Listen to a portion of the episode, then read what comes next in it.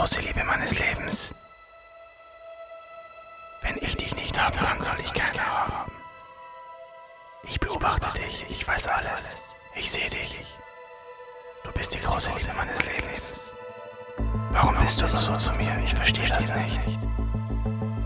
Ich tue mir was an. Wenn du mich nicht willst, tue ich mir was an. Ich liebe dich. Warum? Warum bist du so? Warum bist du so zu mir? Ich kriege dich. Tödliche Oberpfalz. Verbrechen vor der eigenen Haustür.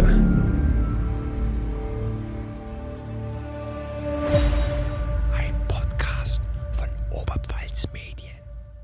Herzlich willkommen zu Folge 5 unseres Podcasts Tödliche Oberpfalz Verbrechen vor der eigenen Haustür. Mein Name ist Vanessa Lutz und mir gegenüber im Podcaststudio sitzt meine Kollegin Mareike Schwab. Hallo Vanessa. Ja, ich war ja eigentlich immer mehr im Hintergrund unterwegs, aber jetzt heute auch mal vor Mikro. Aber keine Sorge, Sebastian ist auch noch dabei. Es lohnt sich dran zu bleiben. Der liefert später ein paar Hintergrundinfos und auch ein Expertengespräch zum Fall. Also dranbleiben. Ihr werdet vielleicht auch merken, bei uns tut sich ein bisschen was. Unser Podcast kommt nämlich jetzt alle zwei Wochen raus. Es ist ein bisschen mehr Aufwand, weil ihr uns anscheinend ganz schön gerne hört. Das freut uns natürlich und da mussten wir ein bisschen drauf reagieren. Deshalb haben wir jetzt Mareike mit vors Mikro geholt. Genau. Aber, Aber da können wir vielleicht später auch noch mal ein bisschen genauer drauf eingehen. Ich hätte gesagt, wir starten jetzt direkt mit dem Genau. Fall. Genau, Mareike, magst du mal anfangen? Worum geht's denn? Wo befinden wir uns gerade? Also wir gehen ins Jahr 2011 nach Vohnstrauß. Das ist eine kleine, beschauliche Stadt im Landkreis Neustadt an der Waldnab. 7700 Einwohner stand heute, wahrscheinlich 2011 auch nicht recht mehr. Also ziemlich überschaubar. Ja, und dort wohnt Stefanie. Sie wird von ihren Freunden als schüchterne und verschlossene junge Frau beschrieben, hatte ähm, ja eine schwere Lebensphase hinter sich. Also man muss dazu sagen, sie ist eine alleinerziehende Mutter. Sie hat eine zweieinhalbjährige Tochter und ähm, hat dann aber angefangen, ihr Leben ja, selber in die Hand zu nehmen und etwas zu ändern. Also sie hat eine Ausbildung zur Hauswirtschafterin in Neustadt angefangen, hat ihren Führerschein gemacht und ist dann ähm, auch zur Klassensprecherin gewählt worden. Also man kann sagen, sie hat so ein bisschen angefangen zu leben und auch so ein bisschen angefangen, sich zu verändern. Das hat aber relativ spät angefangen, denn dieser Veränderungsprozess ging anscheinend los, als sie 21 Jahre alt war. Ne? Genau, also man kann jetzt nicht genau sagen, was vorher so passiert ist, aber die Mutter erinnert sich, dass eben dann im Sommer 2011, ja, war Stefanie eine glückliche junge Frau und hatte das Gefühl, sie hat ihr Leben jetzt wieder im Griff. Dann ist es so, wie es wahrscheinlich auch viele kennen von euch, das Spiel World of Warcraft. Das ist ja relativ bekannt, vor allem eben auch in den 2010ern. Also ich kenne fast niemanden, der das nicht gezockt hat. Ich? Ich auch nicht, aber in meinem Bekanntenkreis Ja, man, Jeder. man kennt's.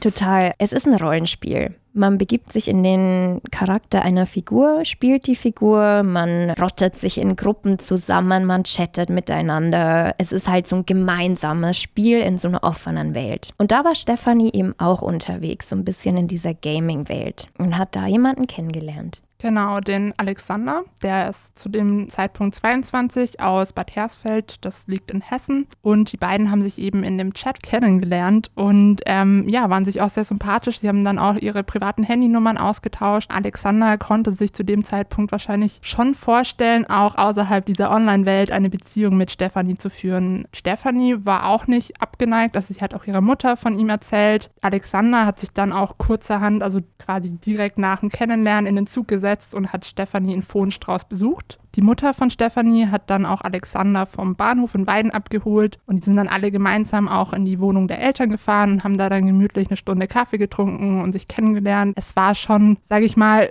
was Ernsteres zu dem Zeitpunkt. Also es war, ich meine, die Eltern stellt man ja jetzt nicht gleich vor, wenn man sich denkt, okay, von dem möchte ich danach nichts mehr wissen. Alexander war dann auch recht offen, also er hat von seiner Vergangenheit erzählt, er ist im Heim aufgewachsen und die haben ja einen netten Nachmittag verbracht. Allerdings hat Stefanie dann zu dem Zeitpunkt schon irgendwie ein flaues Gefühl im Magen gehabt, hat dann sich gedacht, okay, mit dem stimmt irgendwas nicht. Sie hat dann auch das Treffen früher abgebrochen. Also eigentlich war ein längeres Treffen geplant, aber nach drei Tagen ist Alexander dann auch wieder abgereist. Der hat dann dort gewohnt.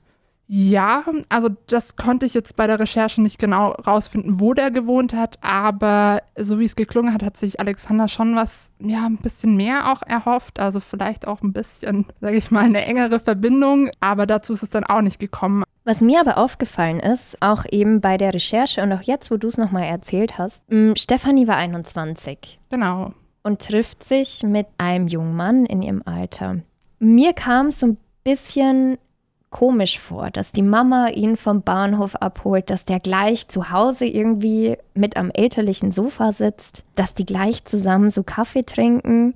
Ich finde, das spiegelt auch so ein bisschen diese ganze Konstellation wieder. Weißt du, wie ich meine? Also es ist jetzt Spekulation auf jeden Fall, aber das ist so mein Gefühl gewesen irgendwie, dass Stefanie schon schüchtern ist, zurückgezogen, vielleicht auch eine total enge Bindung hatte zu ihren Eltern und die da einfach eine Riesenrolle gespielt haben in ihrem Leben, oder was meinst du? Ja, das auf jeden Fall. Also ich finde, klar, äh, vielleicht ist es Unsicherheit, dass dann Stefanie da ihre Eltern dabei haben wollte. Aber ich glaube auch, dass wenn wir dann später im Fall auch merken, dass so die Familie auf jeden Fall sehr eng Stefanie verbunden ist, also die sind immer für sie da und ich kann mir vorstellen, dass es auch Stefanie wichtig war. Ich meine, wenn sie sich in dem Moment gedacht hat, hey, Alexander ist ein cooler Typ, der sollte unbedingt auch schon meine Familie kennenlernen, wenn er eh schon da ist. Und scheinbar wollte auch Stefanie, dass die Mutter Alexander vom Bahnhof abholt. Also ich kann mir vorstellen, dass es ihr einfach wichtig war. Auf jeden Fall hat Stefanie ihn abblitzen lassen. Ja.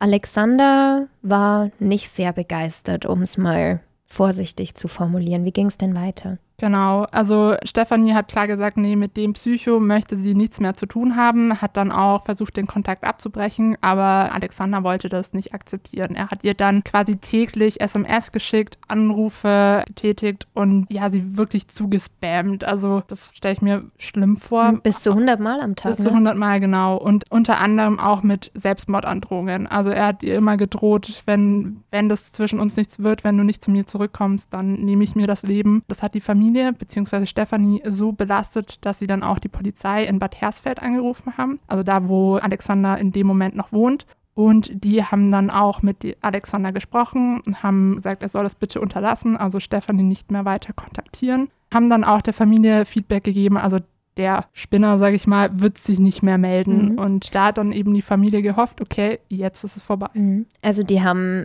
eine sogenannte Gefährderansprache. Genau. Bitte nicht erschrecken. Es geht gleich weiter mit Vanessa und Mareike und wir hören uns ja sowieso später nochmal hier alle gemeinsam in dieser Episode, wenn wir weiter in die Tiefe gehen und ähm, da kann ich schon mal sagen, es wird sehr spannend. Jetzt habe ich aber das Vergnügen, Werbung zu machen. Werbung für meinen eigenen Arbeitgeber. Und das mache ich wirklich komplett freiwillig und auch gerne. Ich werde also nicht gezwungen. Deswegen erzähle ich euch mal kurz was aus meinem beruflichen Alltag. Also jetzt gerade, könnt ihr auch hören, spreche ich in unserem Podcast-Studio in ein Mikrofon und spreche euch diese Werbung ein. Und äh, gestern habe ich mich zum Beispiel um die große Politik gekümmert. Kommt denn jetzt eigentlich diese Ampel und warum finden viele der Unionspolitiker eigentlich Jamaika so cool? Die Antworten auf diese Fragen versuchen wir euch tagtäglich zu geben. Und naja, was in der nächsten Woche passiert, kann sowieso noch keiner sagen. Also es kann sein, dass ich vielleicht aus einem Schweinestall als Videoreporter berichte. Vielleicht kümmere ich mich auch um die große Wirtschaft hier in unserer Region oder auch deutschlandweit und berichte für onetz.de oder unsere Zeitungsausgaben. Ja, es kann alles passieren. Ihr merkt also, die Themen sind vielfältig und der Beruf des Journalisten ist spannend und abwechslungsreich. Mir wird auf jeden Fall nicht langweilig und mir macht es meistens auch Spaß. Und mit meistens meine ich wirklich zu 99 Prozent. Und ja, inzwischen bin ich Redakteur, aber auch ich habe ein zweijähriges Volontariat, also die Ausbildung zur Redakteurin und zum Redakteur absolviert. Und genau dafür, für diese Ausbildung, für ein Volontariat, suchen wir jetzt Leute. Wir suchen euch. Wenn ihr Interesse habt, wir würden uns wahnsinnig auf euch freuen. Dann findet ihr alle Infos, die ihr dazu braucht, auf www.oberpfalzmedien.de slash Stellenanzeigen. Also, wenn wir euer Interesse geweckt haben, einfach schreiben und ach, wenn du wirklich meine neue Kollegin oder mein neuer Kollege wirst, das erste Käffchen geht auf mich. Na, wenn das mal kein Ansporn ist. Also wir freuen uns auf euch und jetzt freue ich mich wieder auf äh, Vanessa und Mareike mit einem wichtigen, aber auch ernsten Thema. Zurück zum Fall. Ja, die Einschätzung der Polizei war aber dann ziemlich falsch. Ja, also Alexander hat das nicht akzeptiert, dass Stefanie nichts mit ihm zu tun haben will und ist dann nach Wohnstrauß gezogen. Also er hat sich dann einen Job gesucht, er ist gelernter Lagerist und hat dann eben in einem Restposten Großhandel angefangen zu arbeiten, hat sich dann in einem ähm, Wirtshaus in Wohnstrauß einquartiert und hat ab dem Zeitpunkt dann auch angefangen, immer vor Stefanies Haus rumzulungern. So gruselig. Mhm. Die Familie ist ihm ja sogar mal begegnet. Genau, also in dem Moment war natürlich die Familie total geschockt und Alexander hat nur seinen Kopf eingezogen und ist verschwunden. Ein Nachbar von Stefanie hat Alexander auch getroffen, also ihm ist halt eben dieser er nannte ihn äh, schmächtiges Bürschchen. Ist ihm aufgefallen. Er dachte nämlich, dass Alexander in sein Auto einbrechen will und hat ihn dann angesprochen. Und Alexander meinte zu dem Zeitpunkt dann nur, nee, äh, sein, sein Kumpel kommt hier öfters vorbei und er wartet auf ihn. Aber dem Nachbarn war das dann auch sehr ähm, suspekt und hat ihn weiter beobachtet. Und ihm ist dann halt auch aufgefallen, dass dieser junge Mann immer um dieses Haus rumschleicht. Am Ende war ja dann die ganze Familie involviert in diesen Fall. Das ging sogar so weit, dass Familienmitglieder abwechselnd abwechselnd vor ihrer Wohnung patrouilliert sind. Stefanie konnte auch nachts kaum noch schlafen. Sie hat, äh, ich habe gelesen, sie hat panische Angst vor Rollläden gehabt. Da konnte ich jetzt nicht mehr erfahren, aber die Familie hat deswegen Vorhänge gekauft. Also scheinbar war das wirklich so unangenehm, dass der immer in ihre Wohnung reingestarrt hat. Und sie hat sich dann so unwohl gefühlt, dass eben immer Schwester, Mutter irgendwie bei ihr war und auch die Nachbarn wussten dann eben Bescheid, dass da eben Alexander vom Haus rumlungert. Stefanie hatte ein recht gutes Verhältnis zu ihrem Ex-Freund, also auch den Vater ihrer Tochter. Und der wusste auch Bescheid und ist ab dem Zeitpunkt Zeitpunkt dann auch öfters bei den beiden gewesen, also bei ihr und der kleinen Tochter, um dann da eben auf die aufzupassen. Mhm. Spannend ist eben auch, dass Stefanis Mutter einmal ganz viel Mut bewiesen hat. Die hat sich ihm mal entgegengestellt, als sie ihm begegnet ist und ihn angeschrien, Zitat, geh weg, du hast hier nichts verloren, Stefanie will dich nicht. Und das kam wohl vor dem Gerichtsprozess auch raus, dass auch die Mutter schon Stalking-Erfahrungen gemacht hat früher. Ja, also darüber konnte ich jetzt leider nicht so viel erfahren, aber scheinbar war da die ähm, ganze Familie dadurch auch in Alarmstellung und die haben quasi ihr Leben aufgegeben oder ihre ja auch Arbeit zurückgestellt. Also die Mutter wollte eigentlich ein Geschäft als Heilpraktikerin eröffnen, hat dann aber Stefanie zuliebe das gelassen, um dann da immer zu gucken, dass quasi mhm. der Alexander nicht auf dumme Gedanken kommt. Das finde ich ist auch so diese totale Tragik an dem Fall, weil sich die Familie dieser Gefahr und auch diesen, dieser ganzen Situation so extrem bewusst war. Vielleicht auch durch die Erfahrung der Mutter, das ist jetzt auch nur Spekulation, das wissen wir nicht. Aber wer es halt gar nicht ernst genommen hat, das war die Fohnstraußer Polizei. Was ist denn da passiert? Genau, die Situation ist dann im Herbst ein bisschen eskaliert. Nachdem eben Stefanie Alexander immer wieder abgewiesen hat, ist er dann quasi, vermute mal, aus Trotz zur Polizei gegangen in Fohnstrauß und hat dann eine Anzeige gegen Stefanie erstattet, dass die eben ihn belästigt. Stefanie ist dann natürlich daraufhin auch zur Polizei gegangen und wollte das richtigstellen, hat dann eben eine Anzeige gegen Alexander erstattet, aber da wurde dann die Familie bzw. Stefanie ähm, ja ein bisschen abgefertigt, muss ich sagen, von der Polizei. Also angeblich hat die Polizei äh, zur Familie gesagt, die Tochter soll doch erstmal erwachsen werden. Die Polizisten aus Fohnstrauß haben dann offenbar nur den Alexander ermahnt, dass er sich doch bitte nicht mehr vor der Wohnung von ihr rumtreiben soll. Unfassbar. Und damit war dann quasi die Sache gegessen. Weil die Familie das halt nicht auf sich sitzen lassen wollte und auch gedacht hat, da muss man irgendwas machen, sind sie dann am 3. November 2011 nach Weiden gefahren und haben da dann eben auch nochmal Anzeige erstattet und auch einen Privatdetektiv eingeschaltet. Und Stefanie ist dann sogar so weit gegangen, dass sie zum Arbeitgeber von Alexander gefahren ist, also zu diesem Restposten Großhandel und hat dann eben dem Chef dort erzählt, dass sie sich eben durch Alexander belästigt fühlt. Ja, und das war der Wendepunkt in dieser Geschichte. Das war quasi der Moment, der alles zum absoluten Eskalieren gebracht hat. Was ist am 4. November 2011 passiert? Genau, also Alexander hat eben von seiner Kündigung erfahren und war dann natürlich total verzweifelt und wütend. Ist abends dann zu Stefanie gefahren. Also Stefanie war noch den ganzen Tag in Weiden unterwegs, hat sich quasi eine schöne Zeit gemacht und ist dann abends nichts ahnend zurück in die Wohnung gefahren. Die Mutter hat sie rausgelassen, hat gemeint, ja, pass auf dich auf, öffne niemanden die Tür. Stefanie ist dann in ihre Wohnung gegangen. Sie hat sich wahrscheinlich abends mit dem Vater ihrer Tochter verabredet und als es klingelte, hat sie dann auch einfach arglos die Tür geöffnet, weil sie wahrscheinlich dachte, dass es der Ex-Freund ist und vor ihr stand Alexander. Er hatte in der Hand ein 31 Zentimeter langes Messer, also kannst dir vorstellen. Unfassbar lang. Gerade ja. klein, genau. Und als dann Stefanie angefangen hat, um Hilfe zu schreien, ist halt quasi bei Alexander alles durchgebrannt und er ist auf sie losgegangen. Mit vier Messerstichen hat, sie, hat er sie dann zu Boden gestochen, also drei in den Oberschenkel und eine in den Hals. Hals, genau. Er soll auch gerufen haben, also wenn ich dich nicht haben kann, dann soll auch kein anderer dich haben. Und das ist unten direkt passiert, unten an der Wohnungstür quasi, oder? Genau, also so wie ich das verstanden habe, wohnte Stephanie im Erdgeschoss und hat dann versucht zu fliehen und Alexander ist ihr hinterher und sie wollte dann zur Vermieterin gehen und Hilfe holen und ist dann quasi vor deren Haustür verblutet. Alexander ist dann panisch weggerannt, hat das Messer fallen lassen und ähm, die Vermieterin hat dann Stefanie gefunden, hat sofort die Mutter alarmiert.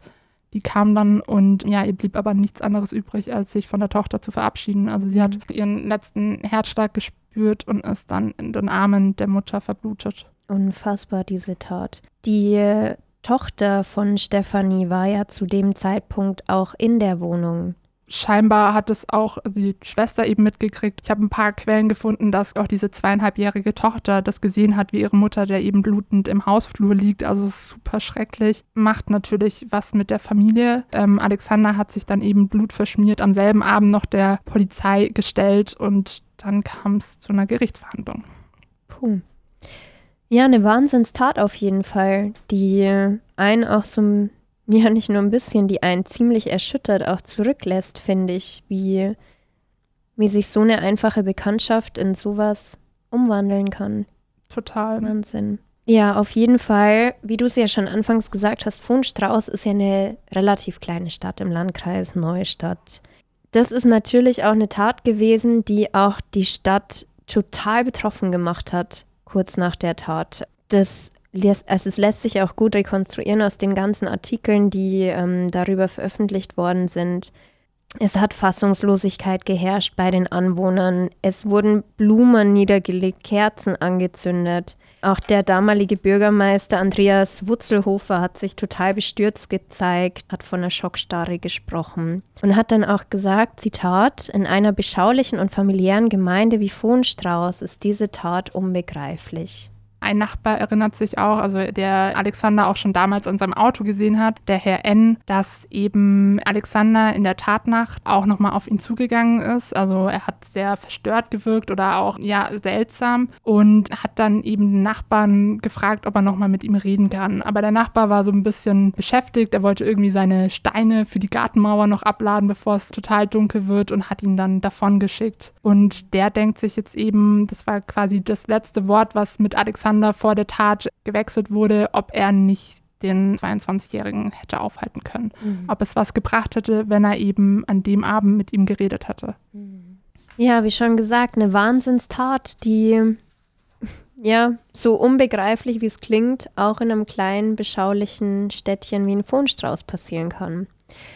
Was jetzt natürlich ganz spannend ist, ähm, rauszufinden oder mal darüber zu sprechen, ist, Wer war denn eigentlich Alexander, über den wir jetzt die ganze Zeit gesprochen haben? Was war das für ein Mensch? Was hatte der für eine Kindheit? Es fing quasi schon in der Kindheit an, dass er eine Persönlichkeitsstörung entwickelt hat. Er war ein Acht-Monats-Kind, also ist zu früh auf die Welt gekommen. Seine Mutter hat während der Schwangerschaft Alkohol getrunken und geraucht. Alexander war ein Spätentwickler. Sein Vater war ein gewalttätiger Alkoholiker und die Mutter wurde dann einfach nicht mit dem Jungen fertig. Mhm, also aus ganz schwierigen Verhältnissen genau. ist er genau. gekommen, ja. Ja, und dann hat auch Alexander seine erste traumatische Erfahrung gemacht. Er wurde in eine psychiatrische Kinderklinik im Alter Alter von fünf Jahren eingewiesen, weil er nämlich auffällig wurde, indem er Tiere quälte und auch Sachen mutwillig beschädigte. Unglaublich. Da gibt es auch ein gutes Zitat von dem Gutachter Professor Nedopiel. der eben das Gutachten für das Gerichtsverfahren über Alexander erstellt hat. Und der hat vor Gericht gesagt, Zitat, es gibt keine Erinnerung an Wärme und Geborgenheit bei Alexander. Ja, auf jeden Fall kam er dann später zu einer Pflegefamilie. Hat sich daran was gebessert? Also er hatte eine gute Beziehung zu der Mutter, Mhm. zu der Pflegemutter, aber dann im Alter von 21 Jahren, als er dann dort auszog, da ist dann auch der Kontakt abgebrochen. Hm, Warum ist, weiß man Das konnte ich jetzt nicht rausfinden, nee. nicht. Mhm. Also für Alexander gab es quasi nur gute und schlechte Menschen, sagt dann auch der Gerichtspsychiater. Und er hat halt einen sehr widersprüchlichen Charakter. Er idealisiert zunächst immer seine Bezugsperson und wenn die dann ihn abweisen, dann wertet er die auch gerne ab und er kann sich auch nicht in andere hineinversetzen. Da gab es auch eine ja, sehr emotionale Stelle in der, in der Gerichtsverhandlung, als dann auch der Gerichtspsychiater sagt, dass zum Beispiel Alexander nur eine Regung gezeigt hat, als er dann realisiert hat, dass er quasi der Tochter von Stefanie, der zweieinhalbjährigen, dasselbe angetan hat. Also warum fühlt sich dieses kleine Kind genauso wie ich damals? Mhm. Da hat er sich dann an seine Kindheit zurück erinnert. Also, so wie man das hört, scheint es für ihn nur diese Extreme gegeben zu haben. Entweder alles oder gar nichts. Nur so ein Schwarz-Weiß irgendwie. Genau. Entweder große Liebe oder ganz viel Hass. Ja, und vielleicht auch, wie es dieser Gutachter vor Gericht gesagt hat, dass er eben trotzdem nach Wärme und Geborgenheit gesucht hat und dann mit aller Gewalt versucht hat, daran festzuhalten. 2012 im Juli kam es dann zu einer Gerichtsverhandlung ähm, vor der ersten Strafkammer im Landgericht Weiden. Da war dann auch die Familie des Opfers, also Stefanis Mutter und die Schwester als Nebenkläger im Gerichtssaal. Und ähm, die haben dann auch ja ziemlich heftige Vorwürfe gegen die Polizeiinspektion in Frohnstrauß gemacht. Das hatten wir ja vorhin schon gehört, das hast du ja auch erzählt. Die Polizisten haben ja auf diese Anzeige sehr, sehr zögerlich reagiert, haben wohl auch gesagt, sie hätten Personalmangel gehabt.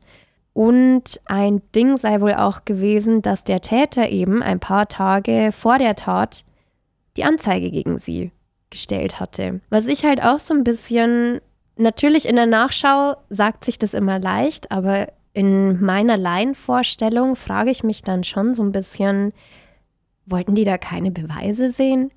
Irgendwelche Nachrichten, ob das wirklich stimmt? Irgendwelche, irgendwelche Chatverläufe, Anruflisten, dass er es doch irgendwie belegt, dass, dass sie ihm nachstellt, dass sie doch auch sehen hätten können, ja, dass er die Unwahrheit erzählt. Ja, also man muss vielleicht dazu sagen, diese Anzeige war ja drei Tage vor der Tat Mhm. oder vier Tage. Vielleicht haben die das ein bisschen unterschätzt und war nicht so schnell, sage ich mal.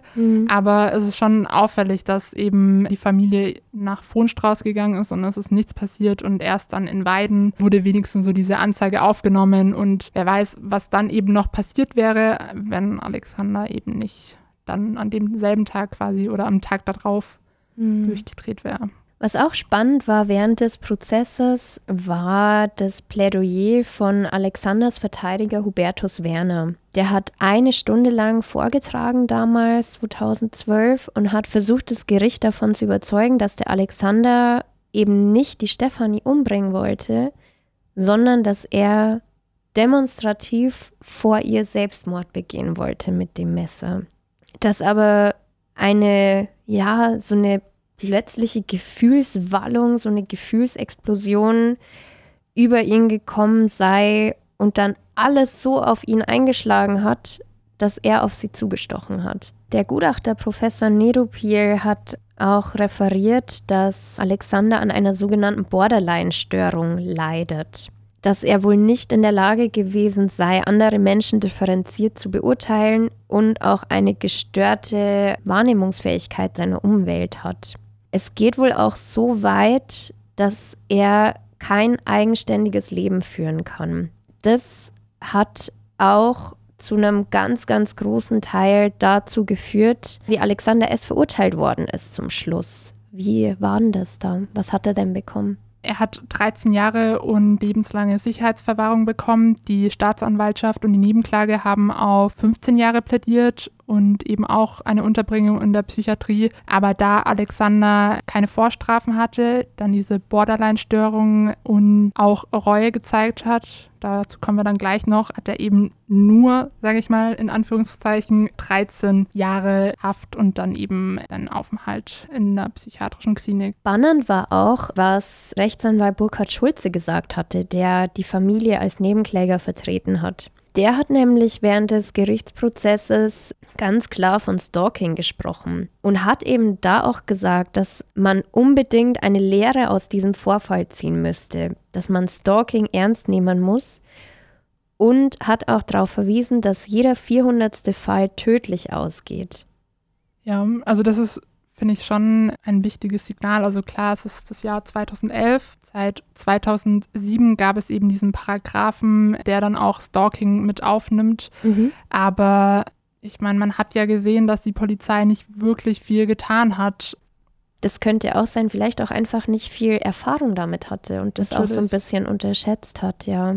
Was ich auch ganz spannend fand, war ähm, bei der Recherche, wir haben uns ja auch Fotos angeguckt vom Täter und vom mhm. Opfer. Was man noch dazu sagen kann, die Verhandlung hat fünf Tage gedauert und Alexander hat die ganze Zeit sein Gesicht hinter den Händen verborgen, hatte die Schultern immer so hochgezogen, hat immer nervös mit den Beinen gewippt, hat dann auch beim Schlusswort der Mutter während der Verhandlung geweint. Wenn man sich Fotos anguckt von ihm, das ist so ein Durchschnittstyp. Total unscheinbar, ja. Ja, der jedem auf der Straße begegnen könnte. Also, weil das ist ja, finde ich, auch immer so ein Ding, obwohl das total abwegig ist. Aber man denkt ja ganz oft immer so, naja, die, das sieht man den schon irgendwie an, ne? Oder ja, man, man merkt es irgendwie. Aber bei ihm, das war wirklich, ja, ein völliger durchschnittlicher Typ. Kurze blonde Haare, schlank, unauffällig gekleidet, total schmächtig auch irgendwie. Das fand ich irgendwie total, ja, total verstörend, muss ja. ich ganz ehrlich sagen. Wie so ein kleines Kind saß er da auch auf dieser Anklagebank. Ja. Und ist dann auch in Tränen ausgebrochen, als eben die Mutter ihm entgegengeschmettert mhm. hat, so du hast meine ganze Familie ermordet und du hast mir das Liebste genommen wahrscheinlich hat er in dem Moment dann erst seine Tat realisiert und mhm. hat dann eben auch sich ein bisschen schuldig gefühlt, was dann auch zu dem, sag ich nur 13 Jahren geführt hat. Aber ich glaube auch, also Stefanis Familie, die hat meinen größten Respekt. Also schon. Total, ja vorher, also bevor diese schreckliche Tat passiert ist, haben die ja quasi ihr Leben aufgegeben und jetzt danach belastet das natürlich alle noch. Also bis auf den Vater waren auch alle in psychischer Behandlung, vielleicht sind sie es noch, haben mit Schlaflosigkeit zu kämpfen und halt auch ihre Berufspläne aufgegeben und auch die kleine Tochter ist traumatisiert. Mhm. Tja, Wahnsinn. Ja, was aber dann noch eine ganz, ganz spannende Wendung war in diesem Fall. Ja, für Alexander war es an dem Punkt noch nicht vorbei. nee, muss man, muss man tatsächlich so sagen. Der ähm, ist in der Forensik in Straubing untergebracht worden. Und da kam es dann schon zu einem, ja, so komisch wie es klingt, sehr skurrilen Vorfall auch. Mhm. Und zwar wäre der Stalking-Mörder fast selber Opfer eines Mordes geworden. Genau, also die Zeitungen titelten damals Mordversuch unter Mördern, denn der Ministrantenmörder aus Regensburg ist mit einem Hammer auf Alexander losgegangen. Also man muss sagen, der Ministrantenmörder ist auch hier in der Region sehr bekannt. Er hat damals 1994 einen elfjährigen Ministranten getötet und nach seiner Freilassung im Jahr 2005 dann auch noch einen neunjährigen aus München. Das mhm. war der Sohn eines Mitinsassen. Das war ja auch, also nur in aller Kürze, das war ja auch ein ganz, ganz spannender Fall. Da war, glaube ich, auch Professor Nedopil genau. involviert als Gutachter. Bei ihm ging es vor allem um sexuelle Komponente und auch darum, seine Opfer niederzuschlachten. Man muss es sagen, wie es ist. Er hat den Elfjährigen mit, ich glaube, über 70 Messerstichen niedergestochen, das andere Kind auch. Und dieser Fall oder dieser Täter ist vor allem bekannt durch seine unfassbare Brutalität. Ja, und die beiden hatten sich in der Forensik mehr oder weniger angefreundet, haben 2015 Fernsehen geguckt und dann ist es eskaliert. Der Ministrantenmörder hat dann eben den Plan gefasst, Alexander zu fesseln, zu vergewaltigen und gegebenenfalls dann auch zu töten. Mhm, so wie er es vorher gemacht hatte. Genau, also die haben dann eben 2015 im Oktober gemütlich einen Film geguckt und dann hat ähm, der Ministrantenmörder eben einen Hammer gezogen, so einen Gummihammer, den ähm, hat er aus einer Werkstatt mitgehen lassen. Also die haben da ja auch immer so ähm, Beschäftigung oder ich glaube auch, dass sie wirklich so das als Beruf unterm Mhm. Tag ausüben und da hat er dann scheinbar unbemerkt einen Hammer mitgenommen und ist damit dann auf Alexander losgegangen. Der hat dann ganz laut um Hilfe gerufen und ein aufmerksamer Mitpatient ist dann eben ins Zimmer gekommen und Alexander hat dann diese Chance ergriffen und ist geflohen. Und die beiden, also der Ministrantenmörder und Alexander, saßen sich dann eben noch vor Gericht gegenüber. Mhm. Ja, was für eine Wendung in diesem Fall. Als ich das gelesen habe, musste ich zugegeben auch ein bisschen nicht schmunzeln. Das klingt jetzt vielleicht in dem Zusammenhang falsch, aber es ist schon eine sehr, sehr absurde Wendung, wenn man dann sieht, okay, da ist Mhm. dann einmal der Mörder, das Opfer. Eine unglaubliche Wendung, ja. Ja, natürlich haben auch wir im Nachgang so ein bisschen über diesen Fall gesprochen, über diesen Stalking-Mörder. Und ich glaube, ich kann für uns beide sprechen, wenn ich sage, das lässt einen vor allem als Frau mit einem ganz, ganz beklemmenden Gefühl zurück. Definitiv. Also vor allem, wir haben jetzt auch Oktober, November, die dunkle Jahreszeit beginnt und Mhm. ich weiß nicht, wie es dir geht, aber wenn du abends so auf der Straße unterwegs bist, da ist man schon immer in so einer Hab-Acht-Stellung. Mhm. Also selbst, sage ich mal, in Kleinstädten in der Voll. Oberpfalz. Voll. Also mir geht es genauso auch total paranoid, wenn ich abends äh, alleine draußen unterwegs bin. Ich musste total über diesen Fall nachdenken. Mir ist das im Nachgang so gekommen und davor nie so extrem aufgefallen. Und zwar war ich ja die letzten Tage ziemlich krank, gesundheitlich angeschlagen. Bin zu Hause gelegen, habe ganz viel Fernsehen geguckt, Serien, Filme. Und mir ist es so extrem aufgefallen, dass in ganz vielen Filmen auch solche Stalking-Momente unfassbar romantisiert werden. Total. Gibst Ja. du, du hast Twilight geguckt.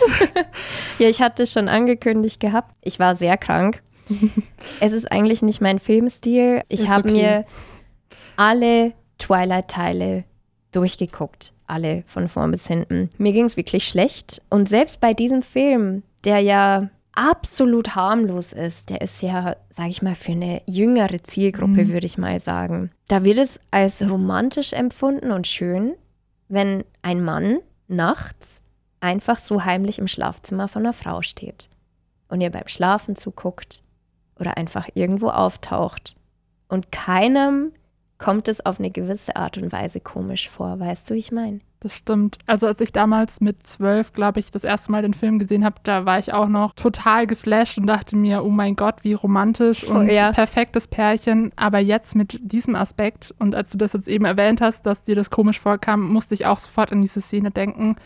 Und ja, also man sieht es mit anderen Augen. Ja, oder auch diese Netflix-Serie You, ne? Ja, da muss ich auch zugeben, also so äh, die dritte Staffel ist jetzt draußen und ich musste sie auch angucken, weil ich wissen wollte, wie es weitergeht. Aber ich habe immer im Hinterkopf, dass da ja, also muss dazu sagen, da ist es aus der Sicht des Täters ähm, beschrieben. Also man ist auch im Kopf des Stalkers drinnen. Man hört so seine verrückten Gedanken, wie er dann immer so mit sich kämpft, so ja nur das eine Mal oder ich schaue nur zu oder ich nehme diesmal nichts aus der Wohnung mit. Und am Ende eskaliert es halt dann doch und es Mhm. steigert sich. Und es ist aber so gemacht, dass man immer wieder sich denkt, oh, der Arme, Mhm. der ist ja trotzdem total sympathisch und hilfsbereit und irgendwie so voll der Bücherwurm. Also Und irgendwo auch so ein bisschen süß, ne? Genau. Ja. und es ist auch schwierig. Also ich habe parallel eben dann an diesem Fall recherchiert und muss dann auch sagen, die dritte Staffel hat da nicht mal so viel Spaß gemacht. Mhm. Ja, und ich glaube auch, das ist so ein bisschen, ja, so dieses mulmige Gefühl, das bei mir auch zurückbleibt, weil wir hatten ja das auch gesehen jetzt in dem Fall, die Polizei hat es nicht ganz so ernst genommen, aus welchen Gründen auch immer, man weiß es nicht, ob es wirklich am Personal lag oder weil man vielleicht wenig Erfahrung hatte, weil es nicht so ganz ernst genommen wurde. Aber ich finde auch irgendwie bis heute ist es noch so ein Thema, ja, das glaube ich, immer noch viel zu wenig Aufmerksamkeit genießt. Und ich kann mir auch gut vorstellen, dass es da eine unfassbar hohe Dunkelziffer geben könnte. Total. Also man hat dann ja auch immer gelesen, so es ist ja noch nichts passiert, die Polizei konnte nicht viel machen. Mhm. Sebastian wird später dann auch noch so ein bisschen auf die Möglichkeiten, sage ich mal, von Stalking-Opfern eingehen. Aber ich hatte so das Gefühl, dass erst was richtig Krasses passieren muss, dass die Polizei aufwacht und sagt, okay, jetzt müssen wir einschreiten. Mhm. Aber dass halt SMS und äh, tägliche Anrufe, dass da jemand droht, sich umzubringen, auch schon ähm, sehr belastend sein kann. Also ich meine nicht nur für das Opfer, sondern eben in dem Fall ja auch für die ganze Familie. Das ist ja eigentlich schon mhm. was. Also es ist schon sehr krass und ja. dass da dann immer noch was krasseres passieren muss. Ja. Ja, und was ich auch ganz fatal finde, ich finde, das liest man ja auch dann ganz oft, wenn man so ein bisschen googelt, auch in der Recherche von dem Fall, dass da immer, also vor allem den Opfern geraten wird, ihr Leben zu ändern. Wechsel deine Telefonnummer, vielleicht ziehst du mal weg mhm. und dies und das, anstatt dass konsequent was gegen den Täter unternommen wird. So du als Opfer musst dein Leben aufgeben, weil man den nicht dingfest machen kann. Und das, also das, das lässt einen wirklich mit einem ganz, ganz unguten Gefühl zurück, finde ich. Gerade als Frau. Das stimmt. Ja, und das ist vielleicht auch eine ganz gute Überleitung, denn unser Kollege Sebastian Böhm hat mit einer Expertin der Polizei gesprochen, die ist extra zuständig für den Bereich Stalking und steht ihm jetzt Rede und Antwort zu Zahlen, Daten, Fakten und wie man sich auch verhalten soll, wenn man selber Opfer von solch einer Tat wird.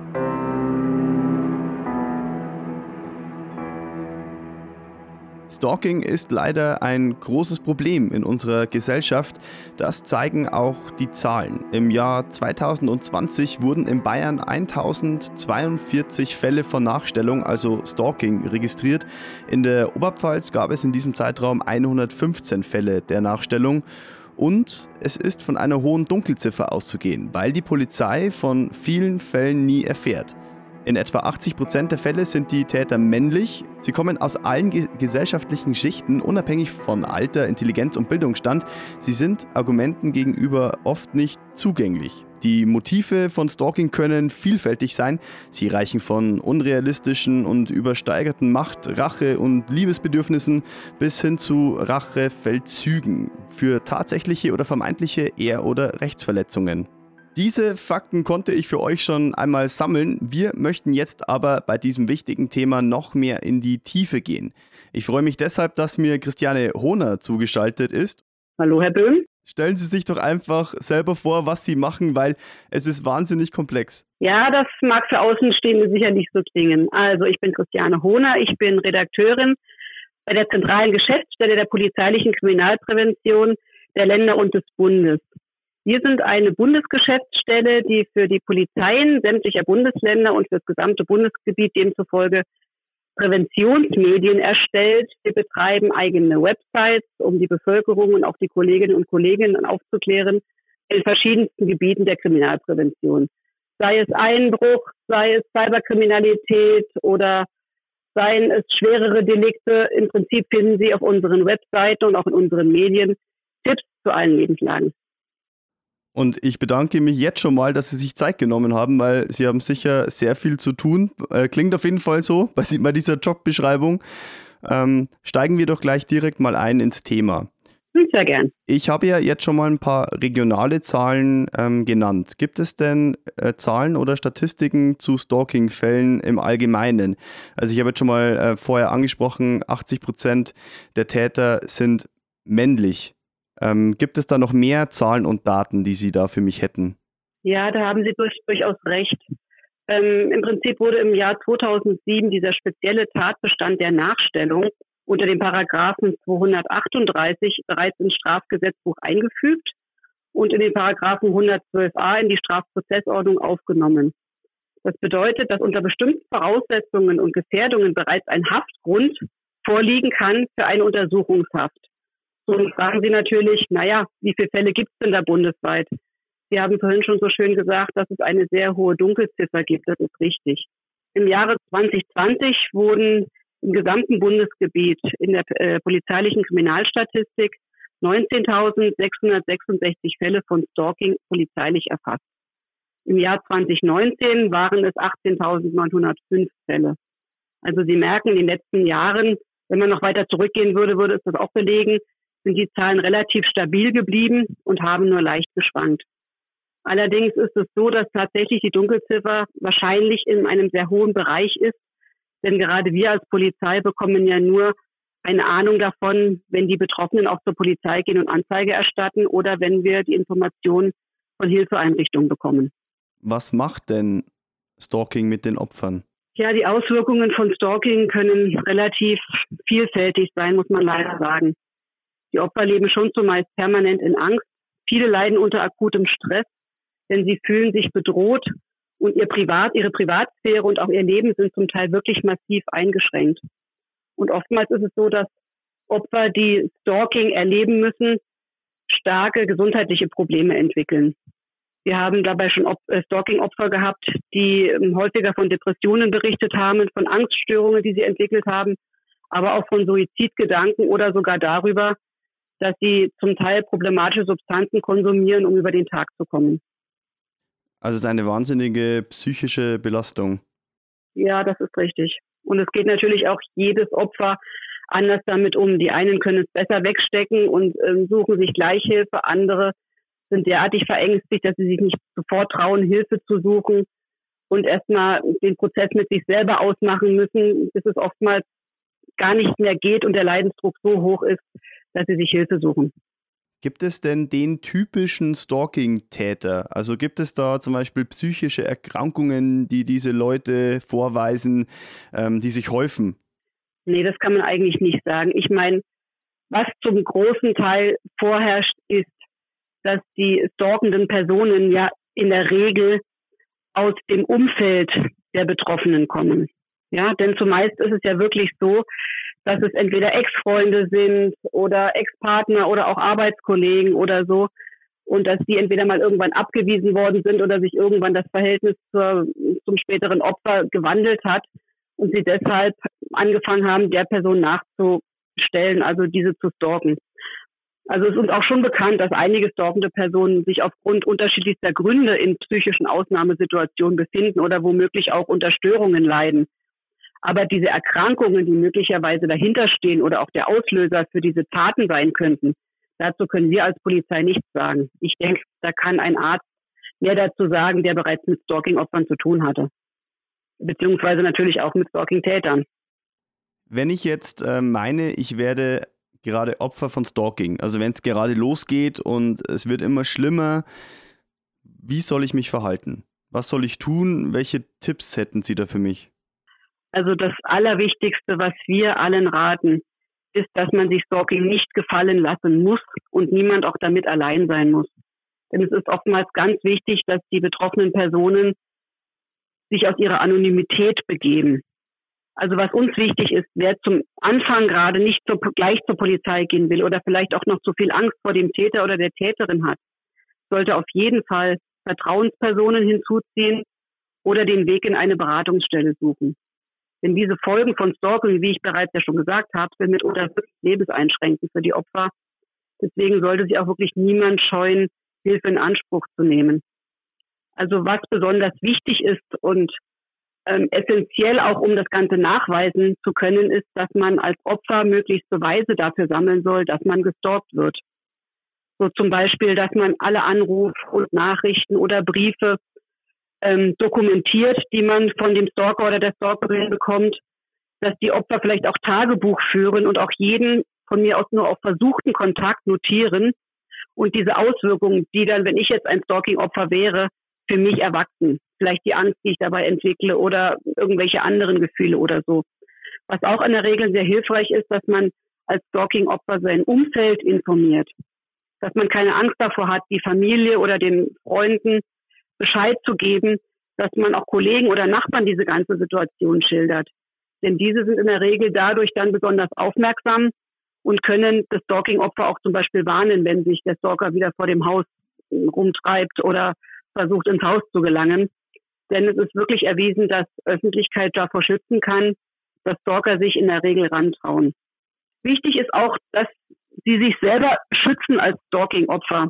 Und zwar, wenn sie jetzt zum Beispiel ähm, Telefonterror erleben von dem Stalker oder der Stalkerin über Smartphone, über ein PC oder was auch immer, Da kann man sich im Prinzip auch äh, technische Schutzmöglichkeiten zulegen, wie zum Beispiel geheime Rufnummer beantragen, eine Fangschaltung legen lassen, den Anrufbeantworter natürlich zwischenschalten, dass man nicht mehr ans Telefon geht oder auch sich Zweitanschlüsse besorgen oder die E-Mail-Adresse ändern. Denn mit diesen technischen Maßnahmen können sich Stalking-Opfer zumindest teilweise abgrenzen und dadurch natürlich auch Beweise sammeln. Was auch wichtig ist, was von den bekannten Fällen vielleicht nicht ganz so häufig vorkommt, aber dennoch auftritt, ist, wenn man von einer stalkenden Person verletzt wurde, ist es ganz wichtig, dass man sich diese Verletzungen medizinisch behandeln und dokumentieren lässt. Das kann man bei einem Hausarzt ähm, machen lassen, bei einem Facharzt oder auch in einem Krankenhaus. Denn dann wären die Verletzungen nicht nur behandelt, sondern gleichzeitig dokumentiert. Und dieses Attest kann dann in einem späteren Strafverfahren beispielsweise auch ähm, als Beweismittel wichtig werden. Oder auch wenn es darum geht, dass man die eigenen Interessen als Opfer durchsetzen möchte, zum Beispiel Schmerzensgeld oder Verdienstausfall, je nachdem, was da wirklich an Verletzungen geschehen ist, praktisch sich damit holen kann, beziehungsweise Mittel in der Hand hat, um sich selber auch zu schützen und auch im Nachhinein wieder ein normales Leben führen zu können. Herr Böhm, kennen Sie denn eigentlich die No-Stalk-App vom Weißen Ring? Nee, ich kenne die nicht. Ähm, und ich denke, viele Hörerinnen und Hörer auch nicht. Deswegen erklären Sie es doch bitte kurz. Ja, ähm, die No-Stalk-App vom Weißen Ring gibt es seit geraumer Zeit. Und zwar bedeutet es, dass Stalking-Opfer mit dieser App leicht Beweise sammeln können und dokumentieren können und diese natürlich auch sicher können, sichern können, damit es dann später für sie leichter ist, den möglichen Täter zu überführen und rechtliche Schritte einleiten zu können. Mit dieser App, die man als eine Art Tagebuch verwenden kann, kann man praktisch zeitnah Vorfälle ähm, des Nachstellenden auf seinem Handy notieren, hat die dann sozusagen immer bei sich. Man kann dort auch Videos, Audios oder Fotos aufnehmen und diese kommentieren, also praktisch Uhrzeit, Datum, Vorfall sich selber relativ zügig einspeisen ins Handy und hat praktisch dann alles beieinander, um dieses dann auch zum Beispiel als Beweismaterial bei der Polizei vorlegen zu können oder auch den Justizbehörden, wenn man denn weitergeht. Weil Sie gerade die Polizei und die Justizbehörden ansprechen. Es gibt ja oftmals ähm, die Erzählung, nenne ich es mal, dass die Polizei erst eingreifen kann, wenn etwas passiert ist. Ähm, stimmt das? Und ab wann kann denn die Polizei einem wirklich aktiv helfen? Hm, das würde ich jetzt so nicht unterschreiben, wie Sie es gesagt haben. Was ganz wichtig ist, dass die Betroffenen zeitnah bei der Polizei Anzeige erstatten. Das ist ganz wichtig. Es ist zeitnah natürlich ein dehnbarer Begriff, denn das eine Opfer braucht vielleicht länger, um sich klar darüber zu sein, das ist wirklich Stalking, was mir hier passiert. Eine andere Person ist vielleicht wesentlich schneller verängstigt und traut sich wesentlich schneller zur Polizei. Aber wichtig ist, gehen Sie zur Polizei als Opfer, erstatten Sie Anzeige. Denn es hat sich wirklich gezeigt, dass vor allem das schnelle und auch konsequente Einschreiten der Polizei gegen stalkende Wirkung zeigt und ganz oft auch diese ganzen Belästigungen bereits nach einer Anzeige aufhören weil die Stalker oder die Stalkerinnen diese Anzeige eben nicht haben möchten. Deswegen ist es natürlich sehr, sehr wichtig, schon die ersten Anzeichen für Stalking ernst zu nehmen. Denn oftmals haben die Betroffenen von Stalking ja so ein ungutes Gefühl, hm, was passiert da jetzt mit mir? Sind sich allerdings noch nicht so richtig sicher, ist es denn wirklich schon Stalking oder nicht. Aber die Polizei setzt definitiv alle ihr zur Verfügung stehenden Möglichkeiten ein, um dann effektiv die Gefahr für das Opfer abzuwehren oder auch die Strafverfolgung ähm, voranzutreiben, um dann praktisch den Täter zu bestrafen, aber auch das Opfer dann angemessen schützen zu können. Und vor allem wichtig ist auch, selbst wenn man die Anzeige erstattet und dann nicht weiß, wie weiter, wir als Polizei vermitteln natürlich auch die Kontakte zu Hilfeeinrichtungen und Beratungsstellen, wenn es gewünscht wird. Welche Anlaufstellen gibt es denn da? Also Sie haben gerade den Weißen Ring schon mal genannt. Mhm. Also es gibt ganz unterschiedliche Anlaufstellen. Es gibt natürlich Beratungsstellen wie den Weißen Ring. Es gibt aber auch das Hilfetelefon Gewalt gegen Frauen oder auch das Hilfetelefon Gewalt gegen Männer, wo sich Betroffene von Stalking hinwenden können. Es gibt allerdings auch noch, oder nicht allerdings, sondern es gibt zusätzlich auch noch ähm, Fachberatungsstellen für Stalking-Opfer. Dort kann man sich einen Rat einholen, um dann auch zum Beispiel gemeinsam das eigene Verhalten anzupassen und weitere Schritte zu planen wie man sich selber wehren kann, beziehungsweise eher auch schützen kann vor einem Stalker.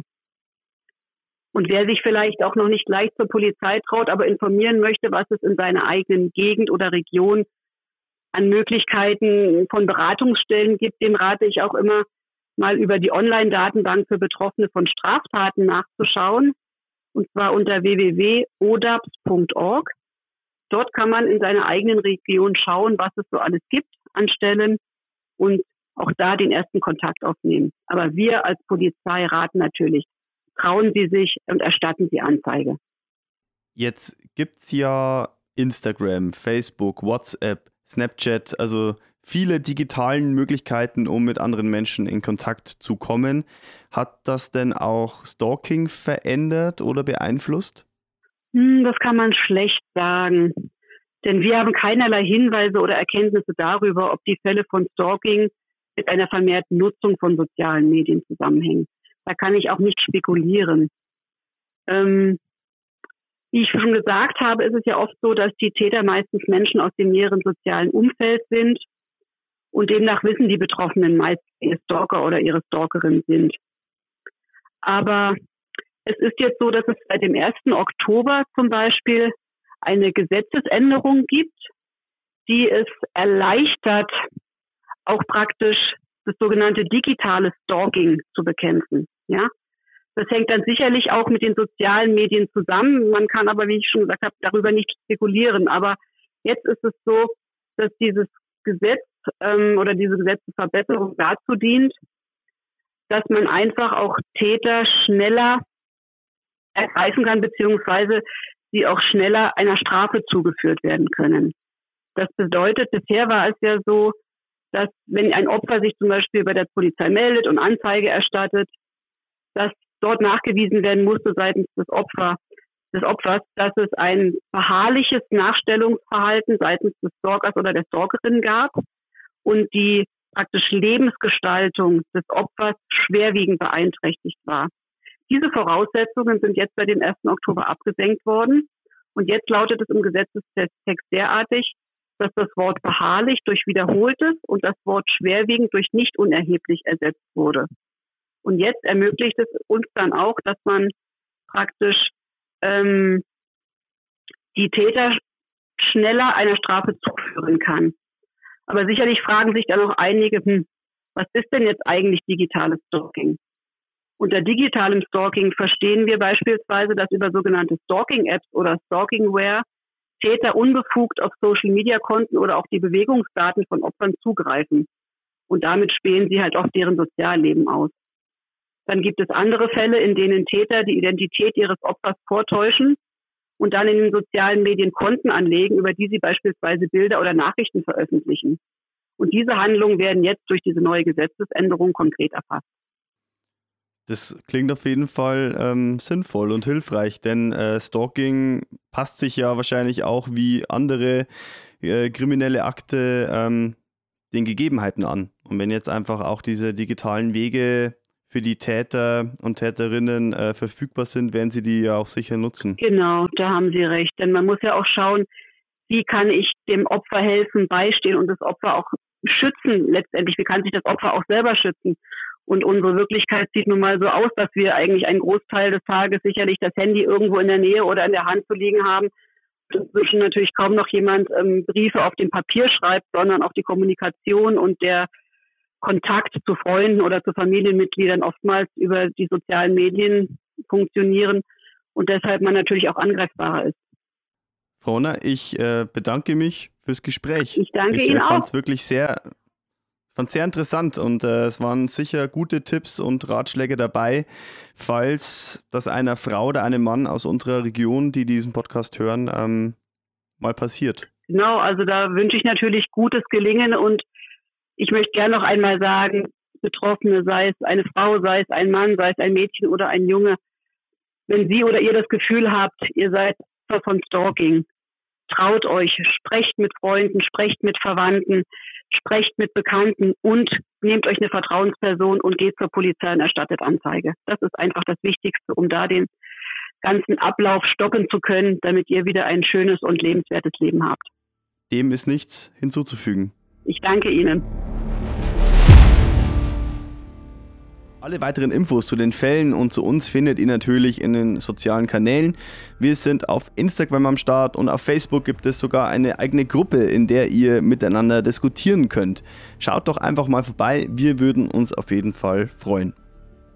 Wir hören uns ja auf jeden Fall wieder, nämlich schon in zwei Wochen hier in unserem Podcast Tödliche Oberpfalz. Verbrechen vor der eigenen Haustür. Bis dahin, tschüss, bleibt gesund, wir hören uns.